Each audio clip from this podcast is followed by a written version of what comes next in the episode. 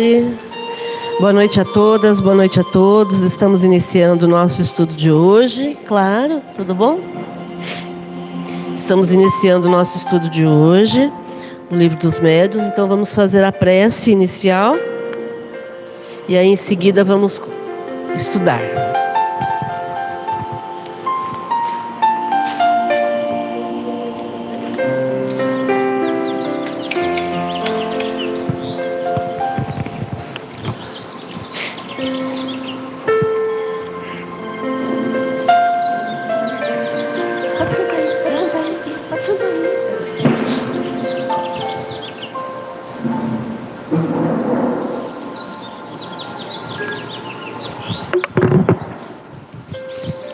Você faz a prece para nós?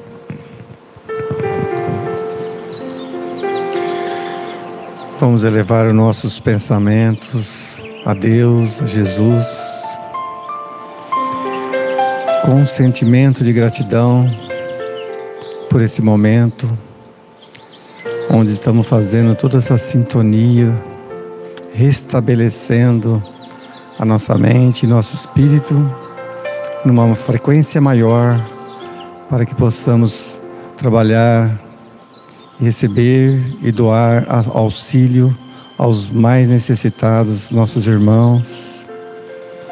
Gratidão, Jesus, e a toda a egrégora desta casa, que possamos fazer o melhor de nós. Que assim seja.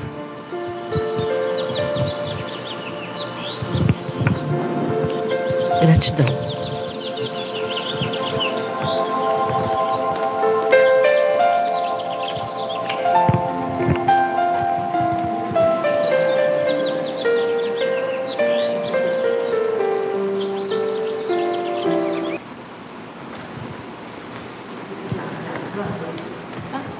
Não, a chave está lá na porta. Muito bem. Nós estamos estudando o livro dos médiuns, na, no item 268, questões sobre a natureza e a identificação dos espíritos. Quem quiser abrir o livro aí é na página 339, para vocês seguirem. Ok? Alguém lê o quinto parágrafo, por favor?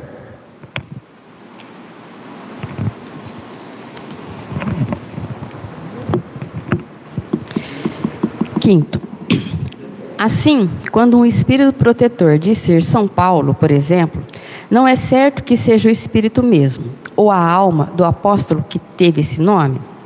Exatamente, porquanto há milhares de pessoas às quais foi dito que tem por anjo guardião São Paulo ou qualquer outro. Mas, que vos importa isso, desde que o espírito que, que vos protege é tão elevado quanto São Paulo? Eu já o disse. Como precisais de um nome, eles tomam um para que os possais chamar e reconhecer, do mesmo modo que tomais os nomes de batismo para vos distinguirdes dos outros membros da vossa família. Podem, pois, tomar igualmente os dos arcanjos Rafael, Miguel e etc. Sem que daí nada demais resulte. Acresce que, quanto mais elevado é um espírito, tanto mais dilatada é a sua irradiação.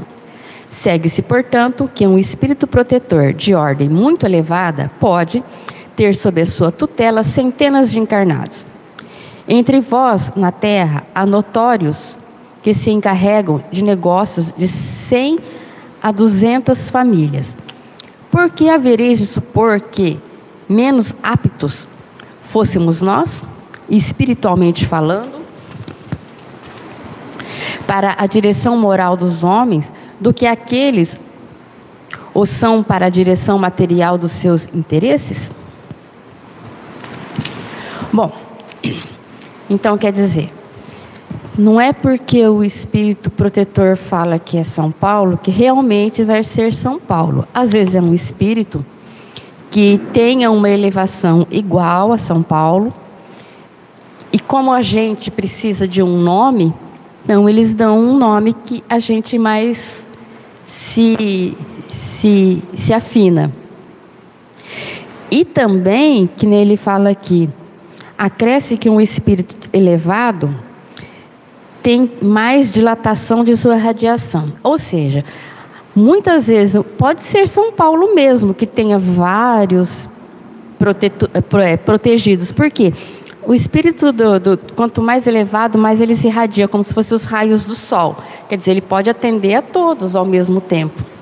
Assim como um, um advogado não tem vários clientes, ele não dá conta de atender todos. Por que, que um, um espírito protetor elevado, mais elevado do que a gente, não pode ter esse, esse processo também? Muito mais, né? E assim como nós aqui na Terra, a gente tem que ter um nome para distinguir um do outro, os espíritos protetores dão os nomes porque a gente tem esse afinidade com o nome, né?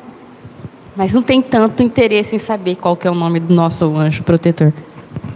É que no fundo, no fundo, o nome não vai fazer diferença nenhuma, né?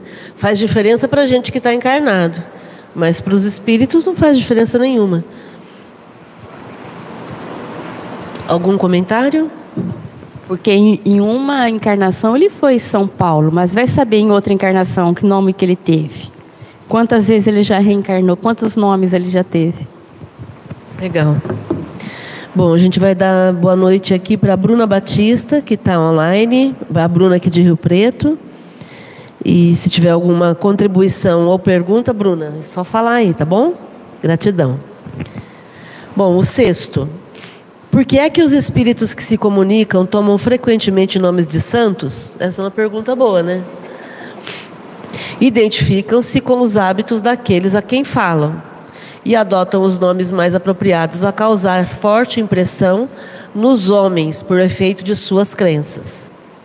Então eles vão se identificar porque eles se identificam com o santo que era, com o que o santo fazia. Então é natural que, por exemplo, uma pessoa que que goste de São José se identifique com o jeito mais simples de São José, né, que era um marceneiro. Então a pessoa tem essa identificação antes. E aí então, e muitas pessoas fazem isso até na hora de dar nome para os filhos, né? Dá o nome de José porque se identifica com, com o santo. É... Então é muito mais pela, pela afinidade de hábitos que acaba causando essa forte impressão na pessoa, né?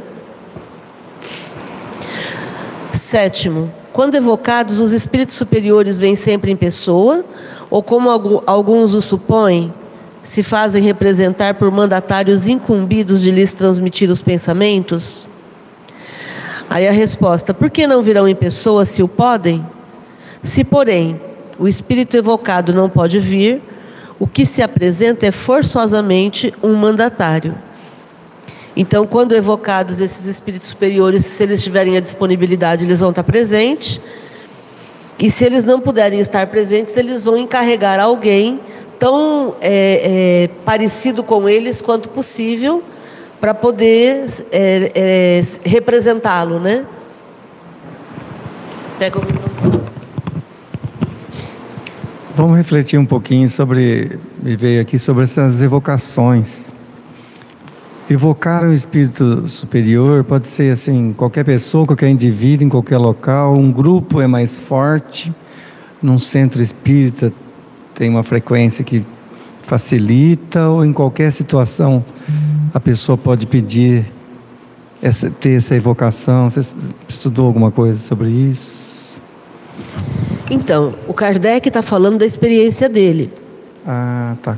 É, quando ele começou a escrever o Espiritismo, ele trabalhava com a evocação, tanto que o livro dos médiuns tem o nome de O Livro dos Médiuns ou Guia dos Médiuns e dos Evocadores. Aí para fazer essa tarefa. Para fazer a, a, a, forma de trabalhar com a mediunidade essa que o Kardec começou foi com a reunião mediúnica com evocação. Ah, tá. Por quê? Porque é óbvio, se eu sei que alguém que eu conheço acabou de morrer e eu sei que a vida continua, eu vou querer saber se essa pessoa continua viva. É natural. Principalmente porque ele estava elaborando todo esse Exatamente, trabalho. Exatamente, né? elaborando todos os escritos. Então, o que, que acontece? É, é muito comum a gente ver no meio espírita, né, entre as pessoas, as pessoas curiosas em saber como é que estão os parentes, como é que estão os amigos, como é que estão os conhecidos. Né? E o Kardec não era diferente. Então, ele fez esse guia é, e, é, e ele até explica aqui: ensino especial dos espíritos sobre a teoria de todos os gêneros de manifestações, os meios de comunicação com o mundo invisível, o desenvolvimento da mediunidade, as dificuldades e os tropeços que se podem encontrar na prática do espiritismo. Quer dizer, isso aqui deveria ser cartilha para quem trabalha com mediunidade. Não faz o mínimo sentido a pessoa trabalhar com mediunidade e não e a gente conhece pessoas assim que nunca leram o livro dos médiuns, que nunca se preocuparam em, em, em ver a cartilha. Entendeu? Então, é, qualquer grupo pode evocar, respondendo a sua pergunta, qualquer grupo pode evocar os espíritos? Pode, desde que eles estejam preparados para isso. Então, tem que ter alguém que vai mediar, tem que ter alguém que vai incorporar, tem que ter alguém que vai dar sustentação na vibração. Então, se a gente tiver um grupo afinado que vai trabalhar dessa forma, perfeito. Aqui no GEO nós já trabalhamos muitos anos. Logo no começo e depois, no, depois de uns 10, 20 anos mais ou menos, a gente voltou a trabalhar com isso. E agora a gente está pensando em voltar de novo. Né? Nós já trabalhamos com evocação. Então, é um processo é, mais direcionado de trabalhar com a mediunidade. Em vez de você esperar a, o espírito se apresentar, você pega a, a, fichinha de alguém que desencarnou, que você conhece, que você sabe da história, e você evoca aquele espírito. Então, é, é um trabalho que é possível ser feito. Agora, a gente sempre vai recomendar não brincar com isso. Do mesmo jeito que a gente recomenda não brincar com a brincadeira do copo, e não brincar com nenhum tipo de mediunidade, porque é uma prática que quando você liga, você pode não saber desligar, né? Porque não, não vai depender da gente. Né? Então não, como é que é? Se você não é profissional, pode pegar não, espíritos não... desocupados, né? Demais. É, se você tem aquele meme, se você não é profissional, não faz não, né? Sem a ajuda de um, de, um, de um, sem a orientação de um profissional. Por quê? Porque mediunidade não é brinquedo, não é, não é distração, não é diversão, né? E a, a comunicação mediúnica não pode ser feita por um, por um propósito é, sem sentido. A gente faz aqui na quarta-feira para socorrer os espíritos que vêm aqui. Então a gente faz com muito amor, a gente faz com muito cuidado, sempre precedido do estudo, para a gente poder ir se aperfeiçoando. Então não é brincadeira. Maravilha, maravilha. Márcia, mas quando é, quando é evocado assim, é certeza que vem esse espírito que você está evocando? Sim. Não tem como saber. Não tem como saber, porque o espírito é que vai dar as, a dica a respeito de quem ele é. Mas a gente não tem como comprovar, a não ser que a gente conheça e saiba alguns aspectos do espírito. Entendeu? Porque Por... corre o risco de vir esses zombeteiros. Corre, tá claro, claro, por... claro. Eu tive uma situação uma vez, é, o Oswaldo Cordeiro, que foi quem doou o terreno aqui para o GO na década de 80, é, é, logo que ele desencarnou, eu estava num dia muito aflita com uma questão pessoal da minha vida. E aí eu me lembro que eu estava lavando a louça e era dia de reunião mediúnica, né? E aí eu, num desabafo, eu comentei assim, ah, Oswaldinho, pelo amor de Deus, hein? Você podia dar uma dica pra gente se, se tudo isso tá, é real mesmo, se funciona mesmo. Sabe quando você está naquele dia assim, né? É, você podia dar uma dica pra gente se, se é assim mesmo, né? Eu estava cansada, chateada, brava com a vida. E aí nós chegamos na reunião mediúnica e aí a Maria de Fátima recebeu um espírito. Você não vai se lembrar disso, mas eu me lembro. Que aí você falou assim: olha, tem um espírito aqui que está dizendo que é assim mesmo e que a pessoa vai entender. E era exatamente a pergunta que eu tinha feito. Ah, dá uma dica se é assim mesmo que as coisas acontecem. Né? Olha, tem um espírito aqui que, tá, que é, eu, eu evoquei de casa, né? Eu evoquei de casa. E ela falou: olha, ele está dizendo que é assim mesmo e que a pessoa vai entender. Percebe? Então. Lembro de uma coisa que, depois de uma outra vez você é, psicografou. Não, eu lembro que ele frisou, teve uma frase que disso eu me lembro bem, porque marcou muito em mim, que você me falou, olha, era por causa disso. Por causa de que ele falava, e é senhor Oswaldo, uma coisa assim, que parece que você tinha feito uma brincadeira com ele. E eu estava titubeando em falar, porque eu não, não conhecia, mas eu sempre fico assim, né, me perguntando. E, e, e essa frase que ele falou foi a deixa para essa frase, essa frase, senhor Oswaldo, é porque depois que, que a gente fundou o GEOL, isso é uma questão, uma história que ninguém sabe, né? A gente brigou. Nós tivemos uma briga é, é, pessoal por conta de uma outra questão e, e a gente se afastou por conta disso, né? E aí eu passei a tratá-lo como senhor Oswaldo.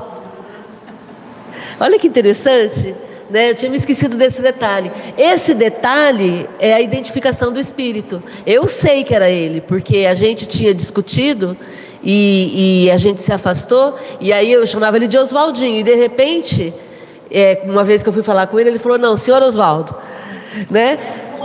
Não é mais, mais Oswaldinho, é senhor Oswaldo. Né? E aí é, foi muito foi interessante porque foi a comprovação para mim.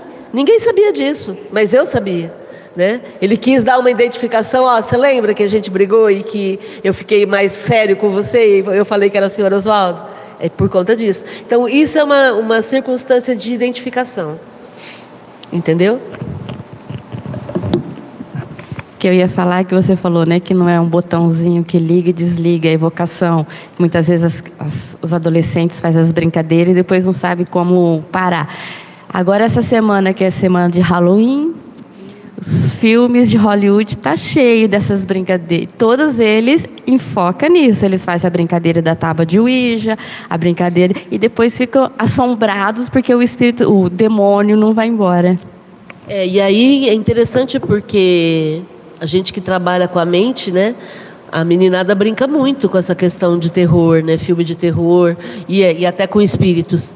E, e aí depois realmente é complicado você desligar isso, porque é, vou, vou, brincar de novo com o meme. Se você não tem a ajuda de um profissional, não entra nisso não, né? Por quê? Porque não é brincadeira. Não dá para brincar, né? É algo muito sério. E é importante os pais saberem para orientarem os filhos, porque às vezes os pais não sabem, acham que não vai dar nada. E nisso Hollywood pega bem feito os filmes. É, os filmes normalmente são com adolescentes, normalmente assim ajuda de um adulto por perto, né? E, e, e eles normalmente se dão mal, né? Então, em algum acampamento, em algum lugar sozinho, só os adolescentes. Quem lê o oitavo, por favor?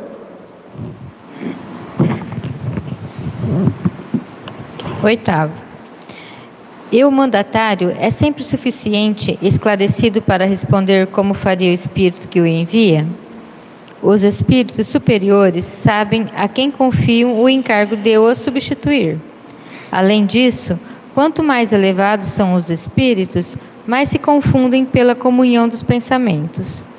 De tal sorte que, para eles, a personalidade é coisa indiferente, como deve ser também para vós. Julgais, então, que o mundo dos espíritos superiores não haja senão os que conheceste na terra como capazes de vos instruírem? De tal modo, sois propensos a considerar-vos como os tipos do universo, que sempre supondes nada mais haver fora do, do vosso mundo. Em verdade vos assemelhais a esses selvagens que, nunca tendo saído da ilha em que habitam, creem que o mundo não vai além dela. Vamos lá. Então, como é que eu posso confiar que esse espírito realmente é mandado por, por exemplo, por, por São Paulo, né? É, porque os espíritos superiores sempre vão confiar em quem eles estão enviando. E sempre essa pessoa vai estar à altura de, daquele cargo que ela está recebendo. Além disso, quanto mais os espíritos se evoluem, mais eles se parecem. Então, é, a gente vê isso também com relação a, a pessoas encarnadas que são bastante eu não vou dizer evoluídas porque não sei se são evoluídas, mas pessoas mais espiritualizadas, mais espiritualizadas, porque esclarecido não significa ser, ser espiritualizado, né? É, uma pessoa espiritualizada, ela, se você coloca duas, elas se entendem muito bem. É, uma não quer roubar o lugar da outra. É, elas são muito parecidas em ideias, em interesses. Então é isso que acontece com os espíritos, né? É, são pessoas que, que são de fácil trato, não se acham melhores que ninguém. É, eles se confundem pela comunhão do pensamento, de tal forma que parece que é Paulo mesmo, que é São Paulo mesmo. E aí o, o Kardec dá um puxão de orelha dizendo o seguinte: vocês acham que na Terra só existem aqueles espíritos que vocês conheceram? Vocês esquecem que existem pessoas é, é, diversas na Terra que a gente nunca vai conhecer, nunca conheceu, é, e que existe, existe uma diversidade infinita. Né? E aí até ele brinca, né? Vocês ficam aí no, na bolha de vocês, no mundinho de vocês, achando que vocês conhecem tudo e todo mundo, e na verdade vocês não conhecem nada além do que vocês vivem, né? E aí eu quero comentar, esse final de semana a gente teve uma experiência bem legal, nós comentamos na segunda-feira aqui, é, nós fomos a São Paulo na, no final de semana e, e no domingo a gente se programou para assistir a missa do Padre Júlio Lancelotti, que era um sonho grande que eu tinha de conhecê-lo. E, e, a missa foi na, na numa capela na, na, Universidade de São Judas Tadeu, na Moca, é, e devia ter umas, sei lá, umas 100 pessoas no máximo, né, um lugar pequeno até. Mas foi uma experiência tão impressionante, né? Porque a gente chegou e aí o Evandro perguntou se para uma auxiliar se ele poderia cantar uma música, que ele era tenor, né? E aí ela falou: ah, vai lá e fala com o padre, o padre está sentado ali. Então ele estava sentado no meio do povo, assim, sabe? É, é, estrelismo zero, sabe? Uma pessoa acessível, é, humano. Sentamos do lado, ficamos conversando uns 20 minutos antes da missa, que a gente chegou mais cedo. E aí ficamos conversando e, e, e, trocamos assim muita conversa, mas foi muito legal mesmo. No final, ele termina a missa, ele vai lá para fora, vai se despedir de um por um, sabe? Uma pessoa assim humana. Eu até brinquei, eu falei que ser humano, sabe? Uma, que espírito, que, que, que gente boa, sabe? É, é, o que mais me impressionou é essa simplicidade de ser, sabe? Sem se achar melhor do que ninguém, é, conversando com todo mundo, tratando todo mundo com dignidade, com amor, com afeto. Então é isso. É, no meu entendimento, é um espírito que está fazendo um papel muito bonito, né? ele chama do, de povo da rua, né? ele, se, ele se, se considera o padre do povo da rua. Então ele trata o povo da rua com dignidade, com, com a dignidade que eles merecem. É, e é isso, é isso que a gente precisa ser. Né? E aí, quando uma pessoa se assemelha a isso, fica muito parecido com o Padre Júlio, fica muito parecido com, com os santos, vamos dizer assim. Né? Santo não tem, a gente sabe que não tem santo encarnado. Mas é que isso facilita o processo de assimilação dos conceitos, né? quando as pessoas são, pensam de forma igual. Comentários? Alguém leu o nono, por favor?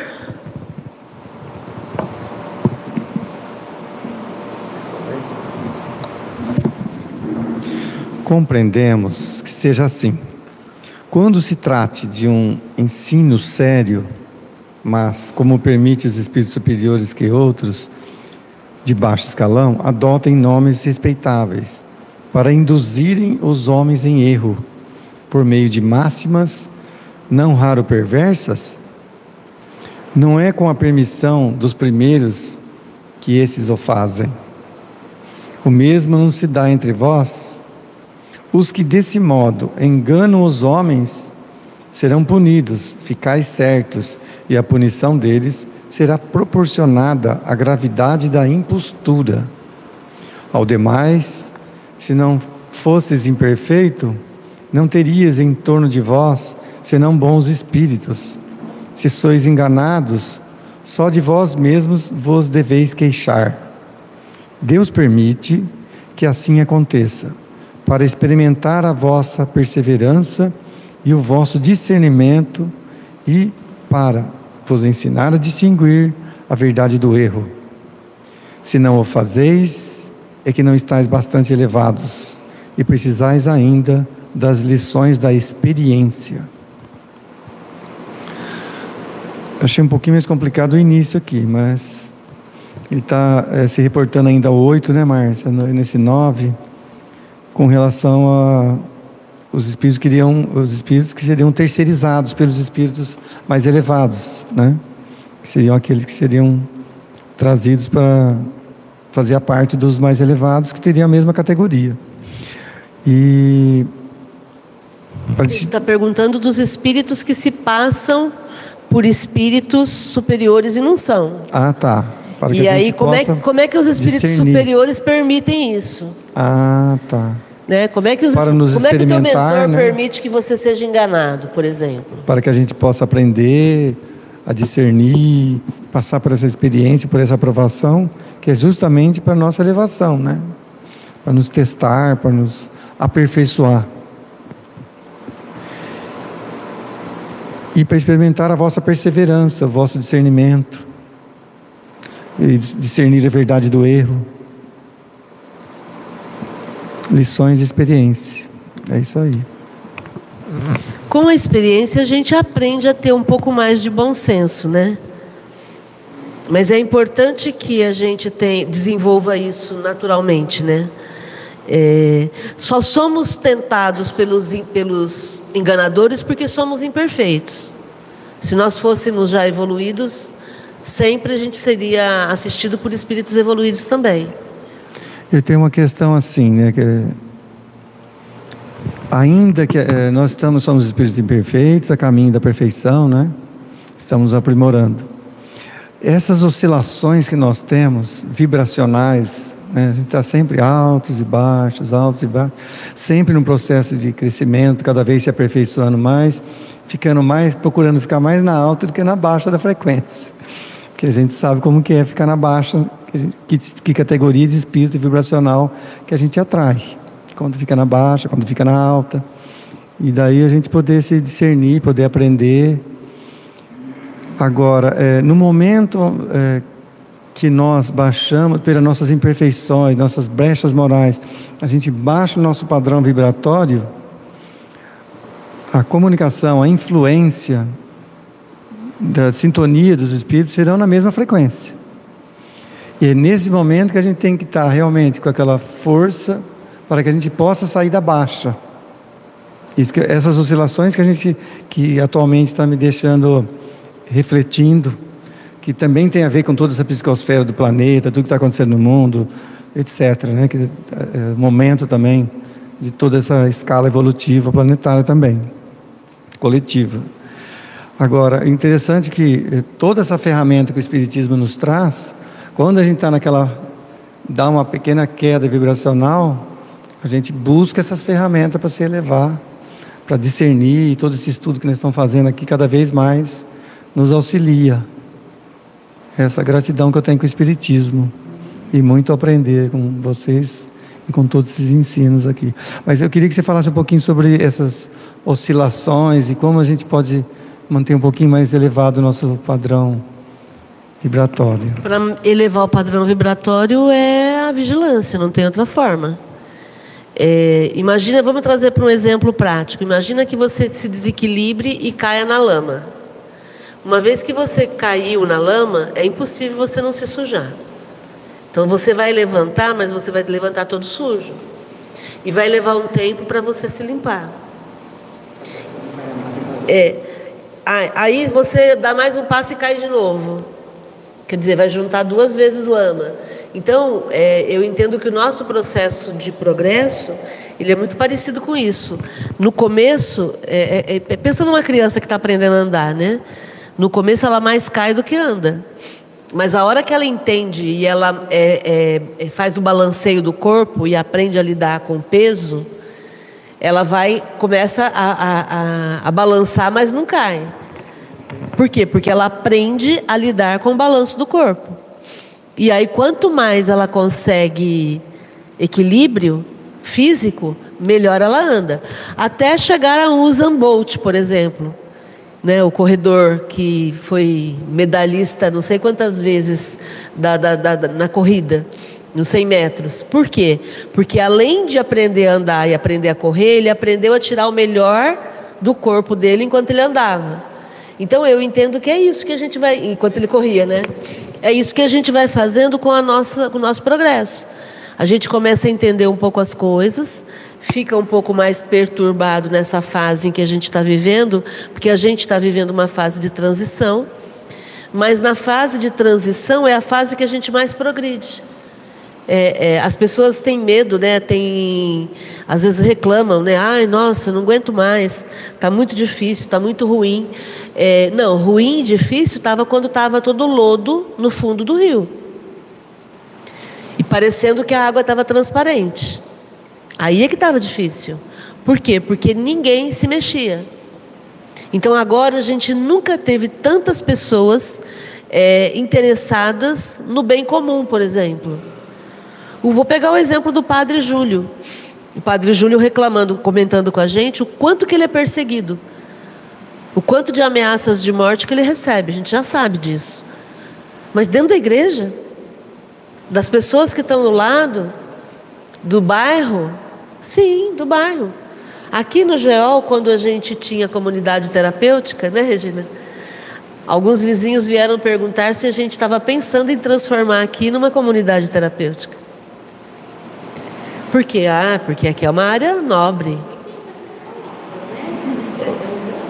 É, a Regina que, que foi a interlocutora, se a gente não ia trazer os drogados aqui para o GEOL. Né? Vocês vão começar a trazer os drogados para cá? Por quê? Porque as pessoas têm preconceito. Tem preconceito. E ontem eu encontrei um ex-drogado, né? uma pessoa que se recuperou, o Anderson, que ajudou a gente aqui no jardim, né? E ele foi uma das pessoas que ajudou a gente a construir o jardim. Eu encontrei, está há dois anos limpo né? Tá, tá sem, sem crack, sem bebida, né? Ele até brincou comigo, oh, doutora, mas o cigarro eu não consegui largar, né? Então quer dizer, e a gente fala isso mesmo, né? É mais fácil largar o crack do que largar o cigarro. Isso é um fato, é um fato, né? Por conta da dependência química do cigarro. Então é, é muito legal a gente ver as pessoas recuperadas, mas a gente sabe o, o, o preconceito que a gente sempre sofreu. Né? Quando a gente vê é, pessoas como nós tivemos o William aqui há um mês atrás, na Academia da Felicidade, não sei se vocês estavam aqui, que hoje é assistente social. E que hoje trabalha com dependência química na recuperação de inúmeras pessoas. Né? E que foi recuperado por nós. Tanto que teve um dia que ele postou, ele socorreu uma pessoa na rua, e aí ele gravou um vídeo dizendo que a gente precisa ter mais empatia. O rapaz estava caído na rua, ele parou para ajudar. E o rapaz estava num coma, tendo um princípio de coma. E aí chamou o SAMU e tudo mais. E aí eu falei para ele: Nossa, William, parabéns, que atitude linda. E aí ele falou assim: Vocês fizeram por mim, eu estou passando para frente. Percebe? É isso. É isso. É, é a gente entender que não tem outra forma, é um socorrendo o outro. Sabe? Que história é essa de eu achar, de achar que eu sou a, a última bolacha do pacote? Que bobagem. Agindo com preconceito, agindo com, com distinção ainda, achando que eu sou melhor que os outros? Que horror. Logo que você falou na lama e falou no nome dessa pessoa, ele mandou um recado para você. Pedindo para quem estiver ouvindo a nossa palestra aqui sobre a leitura, que nós nos preparamos, fazemos uma vibração para que nós estamos passando uma fase muito difícil no mundo nessa semana. Então ele pediu para você passar para as pessoas que estiver ouvindo a nossa palestra aqui que façam uma vibração positiva. Essa semana vai ser a semana da lama para nós aqui no Brasil e no mundo. Legal, já estamos em vibração e a coisa tá vai ficar muito, muito, muito boa. muito bom. Vamos lá? Quem lê o décimo e o décimo primeiro? Não sucede que os espíritos pouco adiantados, porém animados de boas intenções e de desejo do progredir, se veem designados às vezes para substituir um espírito superior, a fim de que tenha o ensejo de se exercitarem e ensinar os outros seus irmãos? Nunca nos grandes centros, quero dizer, nos centros sérios. E quando se trate de ministrar um ensinamento geral. Os que aí apresentam o fazem por sua própria conta, para, como dizeis, se exercitarem. Por isso é que suas comunicações, ainda que boas, trazem o cunho da inferioridade deles. Delegados só o são para comunicações pouco importantes e para que os que podem chamar pessoais. 11. Nota-se que as. Vai?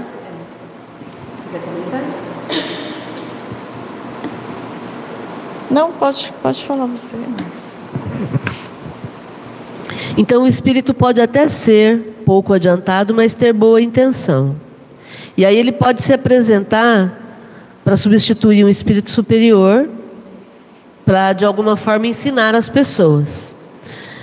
O Kardec está perguntando se isso é possível, né? Nunca, nos grandes centros. Quer dizer, nos, nos centros sérios e quando se trata de ministrar o ensinamento geral.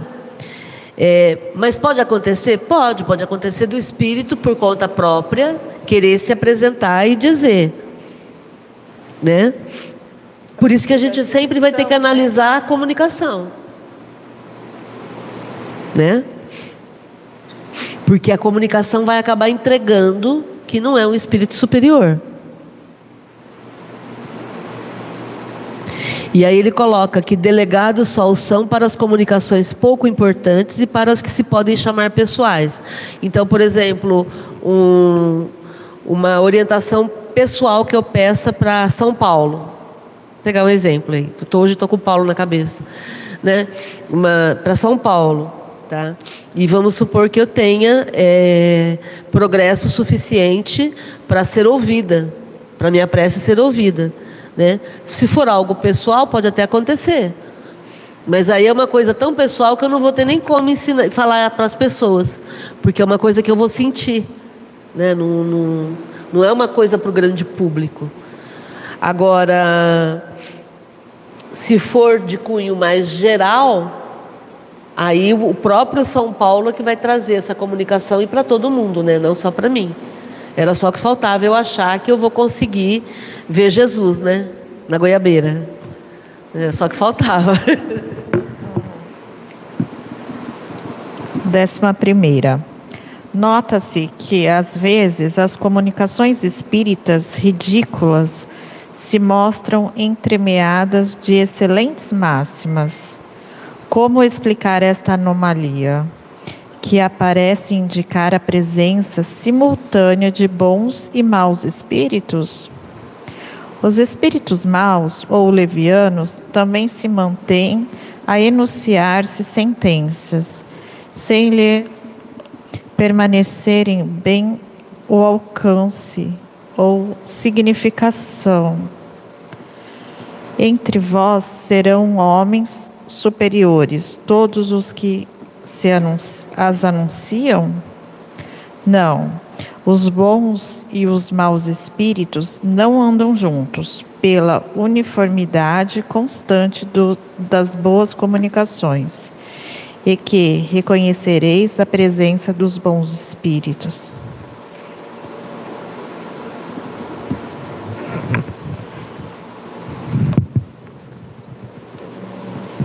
Ele chama então de anomalia o fato de que às vezes aparecem comunicações boas misturadas com comunicações ruins, comunicações falsas junto de comunicações boas. Né? Como é que isso pode acontecer? É, isso não acontece, não é para acontecer assim. Né? É, por quê? Porque é uma questão vibracional. Então, se está tendo comunicação ruim, a chance de todos serem ruins é muito alta. Porque passarinho da mesma cor anda junto, não é assim? É uma Né? na cara, né? Oi? Quando a gente lê, é uma safuletada, né? Assim. Não, eu falo para você abrir os olhos, porque toda vez que eu leio aqui, eu tô vendo que tem muito a ver com a minha história, Ah, entendeu? tá. Com o que eu passei. Mas tem a ver com com a nossa história, buscar. Renata. Sim, então, mas é muito interessante, né? E o que, que vai ser? Como, como não dá para disfarçar a qualidade do material, o que, que vai nos orientar? A manutenção da qualidade ou não. A uniformidade constante das boas comunicações. Então, se eu sempre recebo comunicações que fazem sentido, orientações que são boas, aumenta a probabilidade daqueles espíritos serem bons. Agora, se tem hora que o espírito fala uma coisa, tem hora que fala outra, tem hora que ele orienta, tem hora que ele atrapalha, opa, opa. É, eu, eu uso um exemplo que eu acho muito legal. Quando você é mãe ou pai e você vai entrar no quarto para ver se seu filho está coberto durante a noite, você entra acendendo a luz, falando alto, fazendo barulho, ou você entra na ponta dos pés, no, no escurinho, sem muito alarde. Você entra sem alarde, porque senão a criança acorda. Então eu sempre uso esse exemplo para dizer o seguinte: espírito bem intencionado não faz arruaça. Espírito bem intencionado não faz alarde. Espírito bem intencionado faz o trabalho e se retira, sem se anunciar, sem esperar aplausos. Ai, mas ninguém vai saber que é um espírito bom, vai saber pela atuação dele. Fez arruaça? Não é bom. Existe a possibilidade de um espírito mal estar vindo se comunicar com você, tipo, para pedir ajuda, para. Sim, pode acontecer. Mas só que aí você, como uma médium educada, vai encaminhá-lo para o centro. E vai dizer para ele: não é hora, não é lugar, e não é assim que acontece. Mas eu, que nem você está falando assim, Márcia, fica simples para quem tem o conhecimento. Eu falo para uma pessoa leiga que não tem o conhecimento, que está sendo, é, vamos supor, obsidiada ou com essa interferência espiritual, fica difícil dela identificar essa essa presença. Por isso que a essa- gente está falando disso. Então, é, Se alguém aperta a campainha da sua casa, duas horas da manhã, você abre ou você vai verificar como auxiliar, se mantendo o seu cuidado? verificar. Entendeu? É isso. A sua mente é a porta da sua casa. Sim. A gente necessita parar de abrir brechas.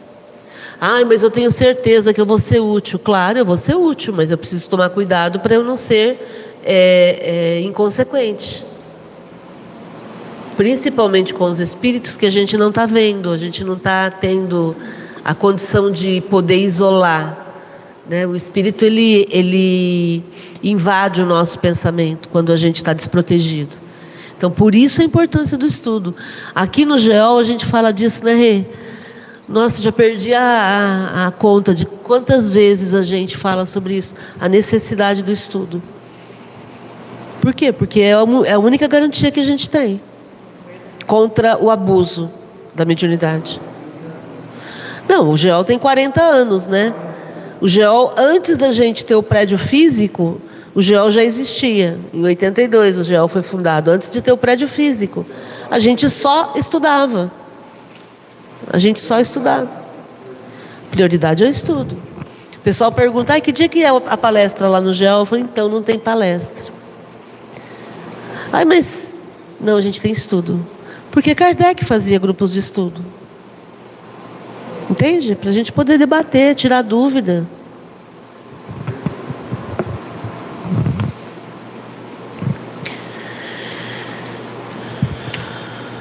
Vamos ler o 12 e o 13.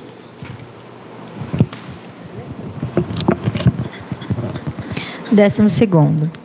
Os espíritos que nos induzem em erro procedem sempre cientes do que fazem? Não. Há espíritos bons, mas ignorantes e que podem enganar-se de boa fé, desde que tenham consciência da sua ignorância. Convém nisso, é só, convém nisso e só dizem o que sabem. Décimo terceiro. O espírito que dá uma comunicação falsa sempre o faz com intenção maléfica? Não. Se é um espírito leviano, diverte-se em mistificar sem outro intuito. Por isso que a gente tem que ter a vigilância, né? De para poder entender o que é um, uma brincadeira ou o que é sério. Por isso que eu estudo para a gente poder praticar também a entender e a poder a, se se blindar de, de, tantos acontecimentos que às vezes podem acontecer e a gente não, não ter o estudo para ter a prática de se defender espiritualmente. Né? E é interessante que, como ninguém sabe tudo, é óbvio que tem assuntos que os espíritos não vão saber. E, e, achei legal que ele coloca aqui, se ele tem consciência que ele ignora, que ele tem ignorância, ele vai dizer, ó, oh, não sei. E a gente vê às vezes no meio espírita, né, entre os espíritas, tanta vontade de responder tudo, de falar tudo, de saber tudo, né? Quando nem os espíritos têm isso. Márcio, achei interessante aqui que eles podem nos induzir aos erros, a erros mesmo com boa intenção. Eles podem estar equivocados, nos induzir ao erro, achando que está ajudando.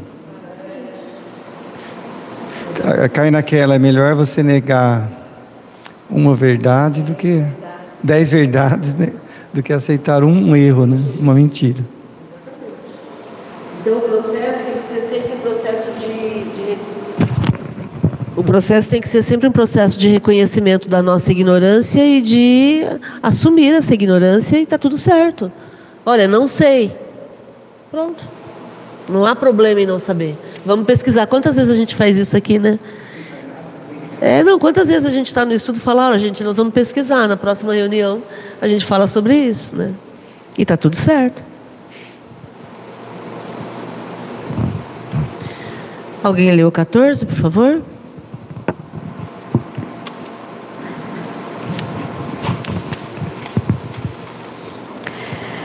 14. Podendo alguns espíritos enganar pela linguagem de que usam, segue-se que também podem, aos olhos de um médium vidente, tomar uma falsa aparência?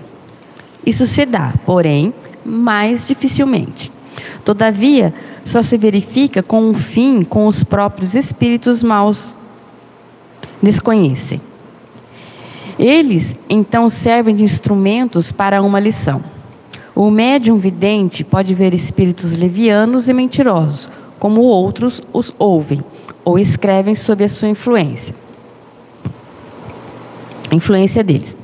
Podem os espíritos levianos aproveitar-se dessa disposição para o enganar por meio de falsas aparências. Isso depende das qualidades do espírito de, do próprio médium.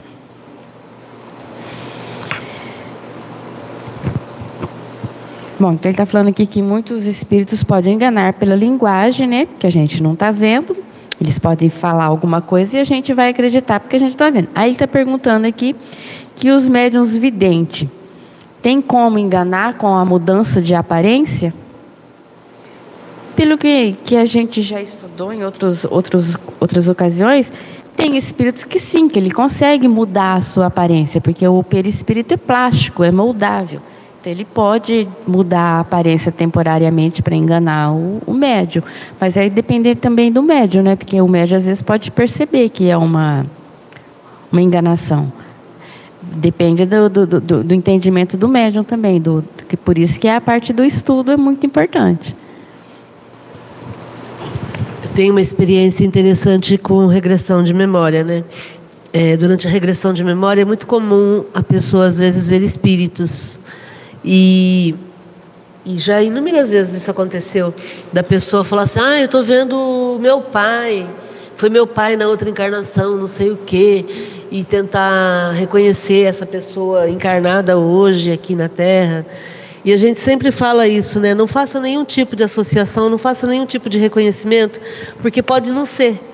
E se, e se não for e você fizer associação, você está lascado. Por quê? Porque você está convivendo com a pessoa e vai que na outra vida a pessoa foi um algoz teu, ela te prejudicou, né?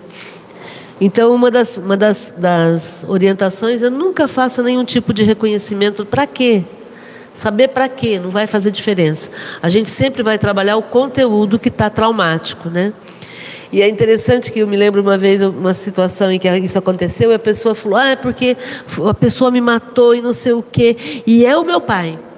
Né? E aí eu já sei, falo, olha, não faça nenhum tipo de reconhecimento, não é assim, não é. Aí eu fui explicando para a pessoa e imediatamente ela falou, não é mesmo. Por quê? Porque o espírito é plástico, o perispírito é plástico. E ele pode tomar a aparência que ele quiser. E ali naquele caso, aquela pessoa estava sendo iludida a ter raiva do pai. E aí a ver naquele espírito que estava perseguindo a imagem do pai que está encarnado. Percebe? Não faz sentido. Para que isso? Isso não vai ajudar em nada. Né? Então, e quando, quando, assim que é interessante o que, o que eu queria colocar é isso. Toda vez que a gente duvida e confronta, a máscara cai. É muito interessante. Por quê? Porque o espírito não consegue manter a mentira de pé. Do mesmo jeito que a gente fala para o médium, por exemplo, para ele prestar atenção na voz mental dentro da cabeça dele, se é dele ou se é de um terceiro. E toda vez que ele questiona, a máscara cai. E ele percebe e fala: Ah, tá, não sou eu. Né? Então, isso é, essa, essa técnica é legal para a gente fazer o confronto sem fazer desafio, sem ficar desafiando. Né? Que já me perguntaram uma vez no estudo foi assim: não, mas para o espírito mudar a aparência, ele não tem que ser evoluído? Não. Ele tem que ter a técnica, o conhecimento de como fazer, mas ele não precisa ser evoluído. Exatamente, Rê. Vou dar boa noite aqui para Helenilda Mira, lá de Salvador. E para o Elmo Mira, que está em Salvador com a mãe. Parabéns, Elmo. Olha só que, que gostoso estar tá no, no contato da mãe, né? Grande abraço para vocês aí. Dar boa noite também para o Ururaí Barroso, aqui de Rio Preto. Que horas são? Nove horas já, né? Bom, então a gente vai interromper aqui e vamos continuar na próxima reunião. A semana que vem, quarta-feira, é feriado. 2 de novembro, né? Então, a semana que vem nós não teremos reunião mediúnica, mas teremos na segunda o Livro dos Espíritos, sob o comando do Lucas Marreto. E na quinta-feira, amanhã, teremos a Academia da Felicidade. Convido vocês para participarem. E na, na outra quinta também teremos a Academia da Felicidade. Então é isso. Fiquem bem, gratidão pela companhia dos encarnados, né, dos online e dos desencarnados. Agora a gente vai ter a parte prática da nossa reunião mediúnica e sigamos em frente fazendo boas escolhas, escolhas conscientes, para que a gente possa ter uma vida melhor e possamos voltar a sorrir, né? Gratidão, gente. Fiquem bem.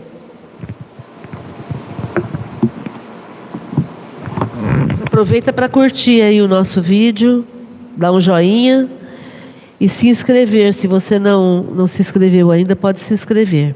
Estamos com 323 inscritos. Muito bom. Gratidão. Com certeza.